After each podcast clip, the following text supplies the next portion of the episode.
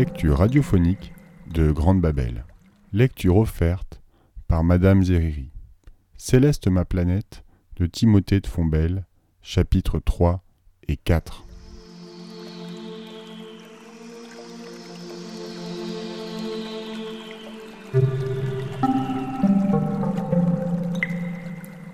Je te reconnais. Je ne pouvais pas prononcer un mot. Je te reconnais, répéta-t-elle. Tu es le garçon de l'école. Elle avait un sourire sur ses lèvres pâles. Qu'est-ce que tu fais là? Et toi? Elle articula. Je crois que je suis malade. Dans son état, elle arrivait à être belle. Je crois aussi, Céleste, je crois que tu es malade. J'avais les yeux qui bouillonnaient dans l'ombre. Pourquoi tu es venu me voir ici? Parce que tu me manquais. Elle aurait pu répondre euh, Dans des rêves Ou On ne s'est vu qu'une fois Ou encore Je ne sais même pas ton prénom Mais elle m'a dit Je suis contente. Sa mère était partie dans l'autre pièce et on entendait des murmures à côté. Je sentais en moi un bonheur douloureux.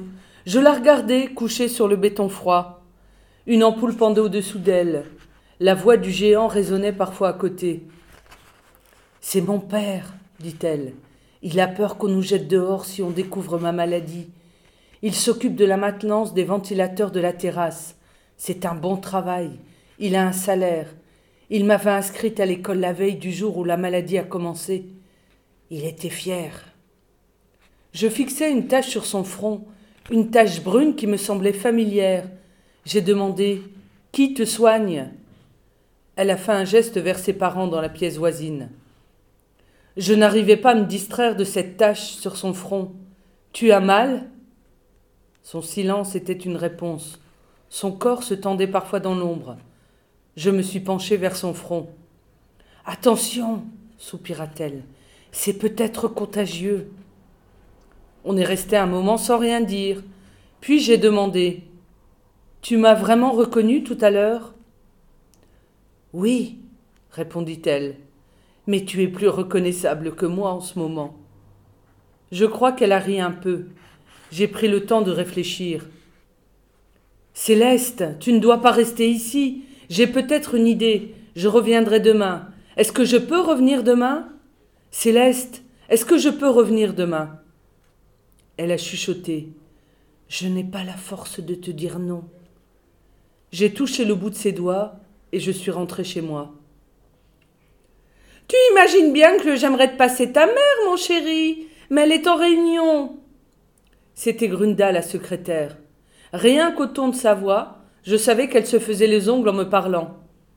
Pour la première fois, je cherchais à joindre ma mère. Elle est débordée, ta pauvre mère, mon chéri. Elle a le conseil d'administration sur le dos depuis hier matin. Tu ne peux pas comprendre. Tu appelles pendant la clôture des comptes. Ça tombe mal. C'est vrai que pour moi qui téléphonais à ma mère à peu près tous les 14 ans, ça tombait mal. Dites-lui de me rappeler. Je le lui dirai, mon chéri, mais ne compte pas trop sur elle avant la, semaine, avant la fin de la semaine prochaine ou le début de la suivante. Elle ne rappelle même pas le directeur général qui est pendu à son téléphone. Dis-moi si tu as besoin de quelque chose. Le frigo sera rempli demain, lundi. J'ai besoin de parler à ma mère. Regarde un bon film et mange une pizza. Moi, le doux, moi le tranquille, moi le pacifique, j'avais brusquement envie de me glisser dans le téléphone pour aller lui faire manger sa pizza par l'oreille à cette secrétaire. J'ai pourtant pris le ton le plus calme de la terre pour lui dire Très bien, Grunda, c'était juste un petit problème de santé. Et j'ai raccroché. Je savais que le mot santé était un mot magique. Je n'étais jamais malade, mais ma mère aurait pu monter trois pharmacies avec le contenu de l'armoire de la salle de bain. Sa seule manière d'exprimer son amour, c'était de s'inquiéter pour la santé des gens et de leur administrer gélules et suppositoires à la vitesse d'un pistolet mitrailleur. un petit souci de santé. Je pouvais compter sur Grunda pour transmettre ce genre de message. Je me suis assis et j'ai compté jusqu'à vingt. Ça n'a pas manqué. Le téléphone a sonné. Maman? Mon Dieu, tu es en vie, mon chéri. Le médecin de la société est en route. Tu m'as fait tellement peur. Avale les comprimés rouges avec de l'eau et les bleus à dissoudre. Allonge-toi. Maman Prends ta température en attendant le docteur. Mets une bouillotte sur ta tête et de la glace sous tes pieds. Il y a du sirop dans la. Maman Je n'ai pas le temps, malheureusement, j'ai. Maman, écoute-moi Ce n'est pas moi qui vais mal. Elle a enfin cessé de parler. C'était si rare que je n'étais plus certain qu'elle se trouvait encore au bout du fil. Alors j'ai fait ce que je n'avais jamais fait, les deux choses que je m'étais interdites à jamais. Je lui ai parlé de ma vie et je lui ai demandé de l'aide. La société de ma mère s'appelle donc Industry. Elle a le meilleur système de santé de la ville. Il y a dix étages d'hôpital en haut de la tour Industry. Les plus grands médecins y travaillent.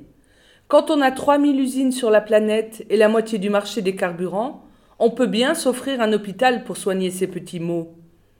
On veut bien faire tousser les autres, mais il ne faudrait quand même pas s'enrhumer soi-même.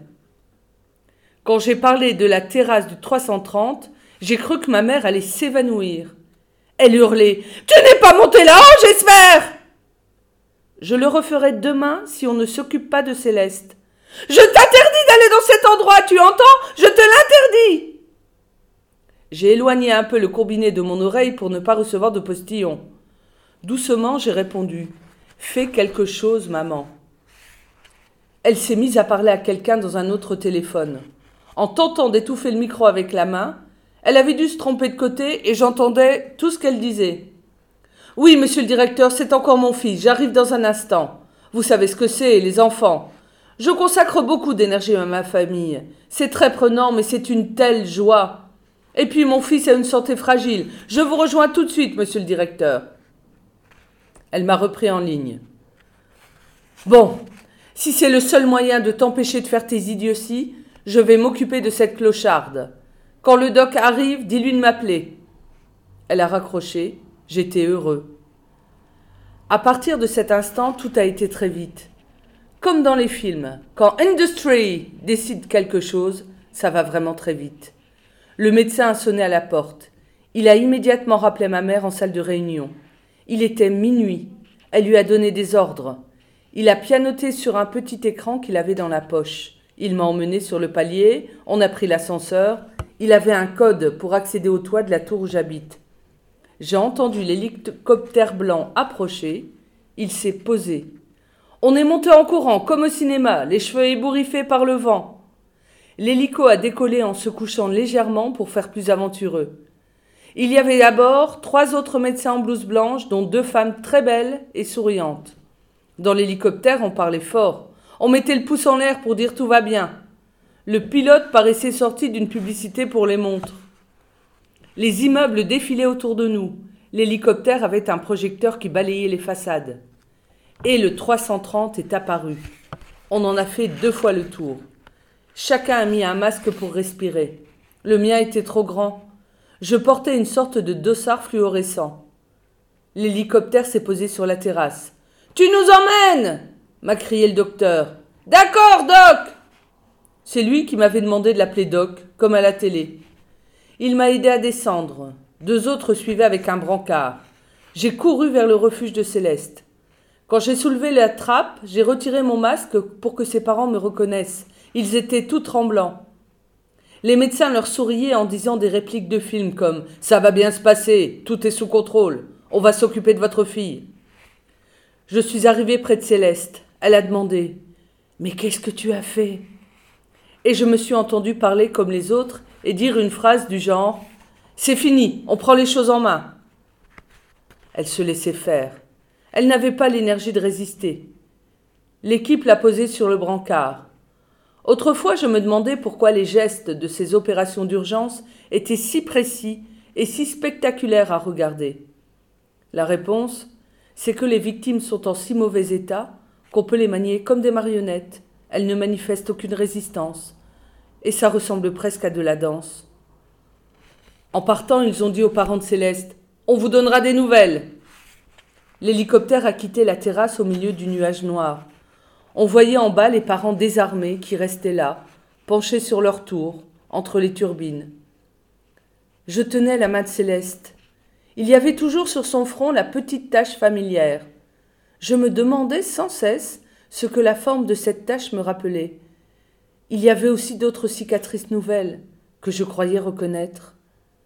Céleste dormait. Le pilote m'a déposé sur la tour City, où j'habite. Le doc répétait en criant que je pourrais revenir voir Céleste le lendemain. Il m'a donné une carte magnétique pour entrer dans l'hôpital d'Industry. Quand l'hélicoptère a décollé, j'ai réalisé que je n'avais pas rendu mon masque et mon dossard fluorescent. J'ai agité les bras vers l'appareil. Il s'éloignait dans la nuit en projetant ses lumières sur le cristal des immeubles. J'ai laissé retomber mes bras le long de mon corps. Je n'arrivais pas à être vraiment fier de ce que j'avais fait. Je me souviens aujourd'hui de ce que je ressentais. Une petite lassitude qui flottait dans mon corps. Ce n'était pas de la fatigue, c'était une angoisse sourde. Devant mon cahier, avec cette immense étendue blanche autour de moi, je crois maintenant me rappeler cette sensation. Ce devait être ce qu'on appelle un pressentiment. L'hélicoptère s'en allait.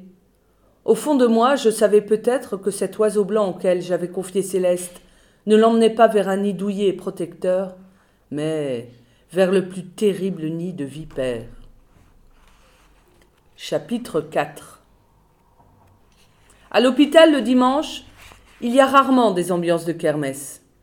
On voit souvent des messieurs en pyjama se promener dans le hall, en cherchant un distributeur de café. On aperçoit des familles endimanchées, qui viennent embrasser la grand-tante avant de rentrer chez eux, dans la vraie vie, pour enfin s'asseoir autour d'une table et manger un bon poulet, en trempant les frites dans la sauce. Mais l'hôpital Industry était aussi vivant qu'un parc d'attractions. Même le dimanche, il y avait des gens qui marchaient vite dans les couloirs, des clowns qui faisaient des spectacles à la cafétéria, des vendeurs de gaufres. Tout était propre et lisse. J'ai mis mon passe magnétique dans le portillon. Je pensais à ma mère, qui avait ses bureaux un peu plus bas dans la tour. Je n'avais même pas eu l'idée de passer la voir. Vous êtes de la famille? Oui, ai-je répondu. Vous m'avez dit quel nom? Je ne sais pas son nom, mais son prénom est Céleste. Comment? Elle s'appelle Céleste. Vous êtes de sa famille et vous ne savez pas son nom. C'est, c'est une famille très nombreuse. Elle me regardait de travers. Le registre électronique défilait sous ses yeux. Je portais en bandoulière un sac en toile avec un atlas que je voulais offrir à Céleste. Vous avez de la chance. Il y a une Céleste à l'étage des maladies globales. Euh, je n'étais pas sûr qu'il fallait appeler cela de la chance. J'aurais préféré qu'elle me dise qu'il y avait une Céleste qui jouait au ping-pong dans le jardin. Dossier 66-400, précisa-t-elle. Chambre 221. Merci. Après quelques minutes à arpenter les couloirs, je me suis présenté plein d'émotions devant la chambre 221. J'ai frappé deux fois et ouvert la porte. Le lit était vide. Une infirmière est entrée derrière moi. Elle est au laboratoire pour des examens. Je peux l'attendre? Si vous avez le temps. Elle reviendra quand? Demandez au bureau de la surveillante. Au bout du couloir, la surveillante paraissait très fatiguée. Elle dormait à moitié sur son magazine. Je voudrais savoir quand reviendra la jeune fille de la 221. Numéro de dossier? 66 400. Elle fait des examens. Je sais. Quand va-t-elle revenir? Quand elle aura fini? Elle n'avait pas levé les yeux vers moi. Vous avez une idée de. Non je n'ai aucune idée sur rien, dit-elle avec lassitude. C'est plus simple. Mais prenez cette enveloppe, c'est pour la patiente. Ça vient de l'étage dermatologique. Vous la donnerez au médecin. Je l'ai glissée dans mon sac entre les pages de l'atlas. Au revoir, dit-elle. La surveillante sentait l'eau de javel et le chewing-gum à la fraise. Je me suis assis dans le couloir. J'ai très vite sombré dans le sommeil, épuisé par la nuit précédente. Dans un de mes rêves, J'étais aux commandes de l'hélicoptère et je volais au-dessus de la mer. Céleste souriait à côté de moi. Elle avait l'air guérie. J'ai frôlé l'écume pour lui montrer une baleine. Un poisson volant a sauté par la fenêtre et s'est posé sur sa robe. Elle l'a pris entre les doigts pour lui rendre sa liberté. Hé On me secouait par l'épaule. Vous êtes encore là? C'était la surveillante. Vous croyez que c'est l'heure des visites? gronda-t-elle. Sans lui laisser le temps, je me suis précipité vers la chambre 221. La porte était entr'ouverte. Sur le lit de Céleste, il y avait une très vieille dame toute fripée, avec un filet sur les cheveux. Clairement, ce n'était pas Céleste. Ou bien, c'était plus grave que je ne pensais. La surveillante est entrée, essoufflée. On a libéré la chambre, votre amie ne reviendra pas. Elle est en observation prioritaire tout là-haut. Je ne peux pas la voir Non. En sortant, je me suis excusée auprès de la dame qui était dans le lit de Céleste. La surveillante m'a dit Ne vous excusez pas, elle est sourde, la grand-mère. C'est le genre de phrase qui m'énerve. Elle a ajouté Ça doit être quelqu'un, votre petite fiancée, pour être en observation prioritaire au dernier étage. Elle me disait ça avec un sourire forcé et un clin d'œil, en penchant la tête, comme si j'avais pris de l'importance en quelques minutes. Je n'aime pas ça non plus. Je suis rentré chez moi inquiet. Comment allait Céleste? Assis dans le canapé, j'ai pris la carte que m'avait donnée le médecin dans l'hélicoptère. Il m'avait juste dit N'hésite pas à m'appeler. J'ai composé le numéro sur le téléphone. Oui C'est moi. Comment va Céleste? Silence au bout du fil. Vous m'entendez, Doc? Je t'entends, mais ne t'occupe plus d'elle, ça sera mieux pour toi. Vous êtes fou? Oublie Céleste, c'est un conseil d'ami. Il a raccroché. J'ai rappelé. Où est Céleste? Dites-moi où elle est. Il parlait très bas. Écoute, je te jure que je ne mens pas. Je prends des risques en te répondant. Il faut que tu oublies cette fille. Encore une fois, un vrai dialogue de film. Mais quand j'ai rappelé, il n'a même pas décroché. J'ai téléphoné à l'hôpital. Hôpital Industry, bonjour. Je voudrais joindre la personne hospitalisée sous le dossier 66400. Un instant. La standardiste parlait comme une hôtesse de l'air. J'entendais le bruit du clavier de son ordinateur et une petite musique pour me faire attendre. J'aurais préféré attendre en silence. Monsieur? Oui. J'ai vérifié. Il n'y a pas de dossier 66400. J'ai avalé ma salive. Elle a quitté l'hôpital? Non, monsieur. Elle n'y est jamais entrée. Comment? Je vous dis que le dossier n'a jamais existé. J'ai laissé tomber le téléphone. La voix d'hôtesse de l'air continue à chuchoter des formules de politesse. Je suis resté allongé quelques minutes sur le canapé, ma tête tournait un peu. J'ai alors passé le coup de téléphone de la dernière chance. Grunda, passez-moi ma mère. Mon pauvre petit, ce n'est pas le moment. Le conseil d'administration vient de commencer, elle te rappellera demain. Ça va mieux, mon chéri? Grunda, passez-moi ma mère ou je casse tout dans son appartement. Voyons, mon chéri. D'un coup de pied habile, j'ai fait voler le vase en porcelaine vers la vitrine des verres de bohème. Ça fait un bruit de super bingo dans la machine à sous. Je tenais le téléphone bien en air pour que Grunda ne rate rien. Passez-moi ma mère. Une minute plus tard, ma mère était au bout du fil. Maman, où est Céleste? Calme-toi, tu perds la tête de qui parles-tu? Céleste, où est Céleste? Je ne comprends pas ce que tu dis. Qui est Céleste? La fille qu'on a amenée à l'hôpital. Quelle fille, mon garçon? De quelle fille parles-tu? Repose-toi, tu es fatigué. Oublie tout ça. Cette fois, c'est le téléphone que j'ai envoyé contre la baie vitrée. Il a traversé le carreau. Je ne l'ai plus jamais revu. Deux heures plus tard, j'étais dans le petit ascenseur brinque-ballant du 330. J'avais fait le même coup au gardien du parking. L'ascension m'a paru plus longue que jamais. Cette fois, pour me protéger de la pollution, j'avais noué mon gilet autour de ma bouche et de mon nez, comme un bandit de grand chemin. En grimpant sur la terrasse, je ne sentais même pas la fumée qui m'entourait. J'ai couru vers l'abri où vivait la famille de Céleste. J'ai ouvert la trappe rouillée. Pas de lumière. Personne pour répondre à mes appels. À l'intérieur, ni matelas, ni rien. Aucun des petits meubles que j'avais vus la veille. Rien.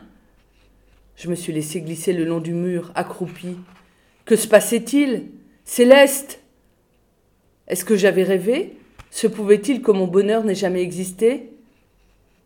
Je suis reparti, j'avais mal à la tête. Le dimanche soir, les galeries commerciales de la ville ferment enfin, pendant quelques heures. Il y a moins de sacs en plastique qui se promènent. Quelqu'un jouait de la clarinette. Je me suis arrêté pour l'écouter. Il était devant un kiosque à journaux. La musique me déchirait le cœur. Ma mère avait raison, j'étais fatiguée. Mes genoux tremblaient un peu. J'allais rentrer chez moi me coucher, oublier un moment ce cauchemar. Je repensais à la maladie, à l'hélicoptère, au sourire des médecins, au sauvetage de Céleste. Tout cela ne ressemblait pas au réel. C'était trop beau et trop dur à la fois. Et Céleste Comment croire dans ce monde qu'une Céleste existait? Je devais dormir. Le lendemain, j'aurai les idées plus claires. Je reprendrai ma vie là où je l'avais laissée, le matin d'avant Céleste. Mais au moment d'abandonner mon clarinettiste, une image a attiré mon regard. Là, sur le kiosque, j'ai cessé de respirer. Une forme noire sur l'affiche d'un journal épinglé sur le mur, comme une grosse tache d'encre, la forme d'un cœur un peu grignoté. J'ai fermé les yeux et je les ai rouverts. La tache noire était toujours là. Céleste. C'était exactement la forme que j'avais vue sur le front de Céleste. J'ai à nouveau cligné des yeux. La musique s'était arrêtée. Je me suis approché de l'affiche. Il y avait un sous-titre sous la tache. Amazonie, l'adieu. J'ai pris une grande inspiration. J'avais déjà vu cette image. Le dernier hectare de la forêt d'Amazonie, pas plus grand qu'un petit bois. Vu du ciel, il n'y avait plus que ce cœur rogné. On avait entouré de barbelés ce dernier coin de forêt. Le musicien a dit dans mon dos Le pire, c'est que si c'était une personne, on, on trouverait le moyen de la sauver. Je me suis brusquement retourné. De qui parlez-vous? Il a laissé passer un instant avant de répondre en montrant l'affiche. De la planète Si c'était une personne, on ferait tout pour la sauver. Il y a des phrases toutes simples qui changent des vies. J'ai serré le musicien dans mes bras et je me suis mis à courir. Je n'avais jamais couru aussi vite. Quand j'ai ouvert la porte de l'appartement et que la lumière a jailli, j'ai immédiatement tourné les yeux vers le sac de toile que j'avais laissé tomber là en entrant le matin. J'ai ramassé le sac et je l'ai ouvert. J'ai sorti l'atlas que je voulais offrir à Céleste. C'était mon atlas préféré, un petit livre pas cher d'une centaine de pages. Il s'appelait Atlas d'un monde fragile. À l'intérieur, il y avait l'enveloppe que m'avait confiée la surveillante. C'était ça que je cherchais, cette enveloppe noire. Je savais que j'avais oublié de la rendre.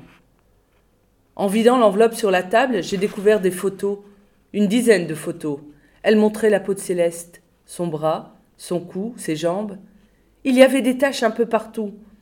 Sur cette peau si fine, si douce, des taches sombres se dessinaient. La peau était rongée. Il y avait aussi une photo de son visage en entier. Elle était magnifique. Elle souriait au médecin qui la photographiait. J'ai trouvé le gros plan de son front. J'avais raison, c'était exactement la forme de l'Amazonie décimée. Une autre photo a attiré mon attention. Sur l'épaule de Céleste, la peau paraissait pelée et dessinait nettement les contours de. J'ai ouvert l'atlas et tourné fiévreusement ses pages. L'Arctique. D'un coup d'œil, j'ai comparé la photo et l'atlas. Ma main tremblait. Sur l'épaule de Céleste, on observait la fonte de la banquise de l'Arctique.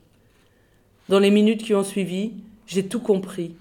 La désertification de l'Afrique, l'immersion des côtes indiennes, toutes les catastrophes écologiques du monde apparaissaient sur le corps de Céleste.